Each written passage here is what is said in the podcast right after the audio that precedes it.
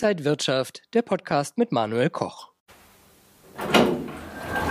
Hey, ich bin Daniel von Börse Berlin for You. Heute schließen wir unsere Folgen zu Digital Assets mit dem Thema Kryptowertpapiere ab. Interessante, aber auch verwirrende Kombination, oder? Wir wollen von euch wissen, was Kryptowertpapiere sind. Ich bin mir nicht sicher. Nee. Nein, also ich kenne Kryptowährungen, den Begriff, aber Kryptowertpapiere sagt mir jetzt nichts. Ich nehme an, halt Wertpapiere in Kryptowährung. Kein Wunder, dass ihr sie noch nicht kennt, denn die Möglichkeit, Kryptowertpapiere an den Markt zu bringen, gibt es erst seit Juni 2021 und das zunächst auch nur eingeschränkt. Bisher können nur Inhaber Schuldverschreibungen, Pfandbriefe oder Anteile an Sondervermögen als Kryptowertpapiere begeben werden. Anleihen, Aktien oder andere Wertpapiere sollen aber noch folgen. Doch was unterscheidet die üblichen elektronischen Wertpapiere, die es schon lange gibt, von einem Kryptowertpapier? Elektronische Wertpapiere werden nicht mehr wie Aktien in Papierform in einer Urkunde verbrieft. Um den sicheren Handel auch für elektronische Wertpapiere zu gewährleisten, wird ihre Emission bei einem zentralen Wertpapierregister, bei einem Zentralverwahrer oder einer Depotbank eingetragen. Transaktionen werden wie bisher in Depotkonten der Anleger verbucht, vergleichbar mit Transaktionen von herkömmlichen Wertpapieren. Daher sind elektronische Wertpapiere dieser Art auch an der Börse handelbar.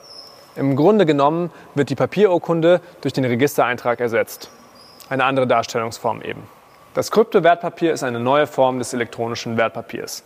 Allerdings werden Kryptowertpapiere in einem Register eingetragen, das auf der Distributed Ledger Technologie, sprich einer Blockchain basiert.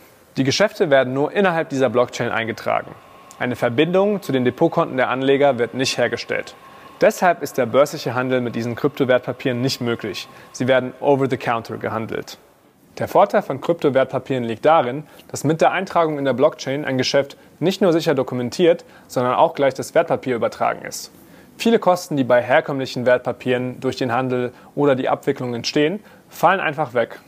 Das Führen eines Kryptowertpapierregisters ist übrigens eine Finanzdienstleistung und unterliegt somit der Aufsicht der BaFin. Anleger sind also auch bei Kryptowertpapieren geschützt. Habt ihr noch Fragen? Dann schreibt mir gerne in die Kommentare und seid gespannt auf die nächsten Folgen. Bis dann. Ciao, ciao.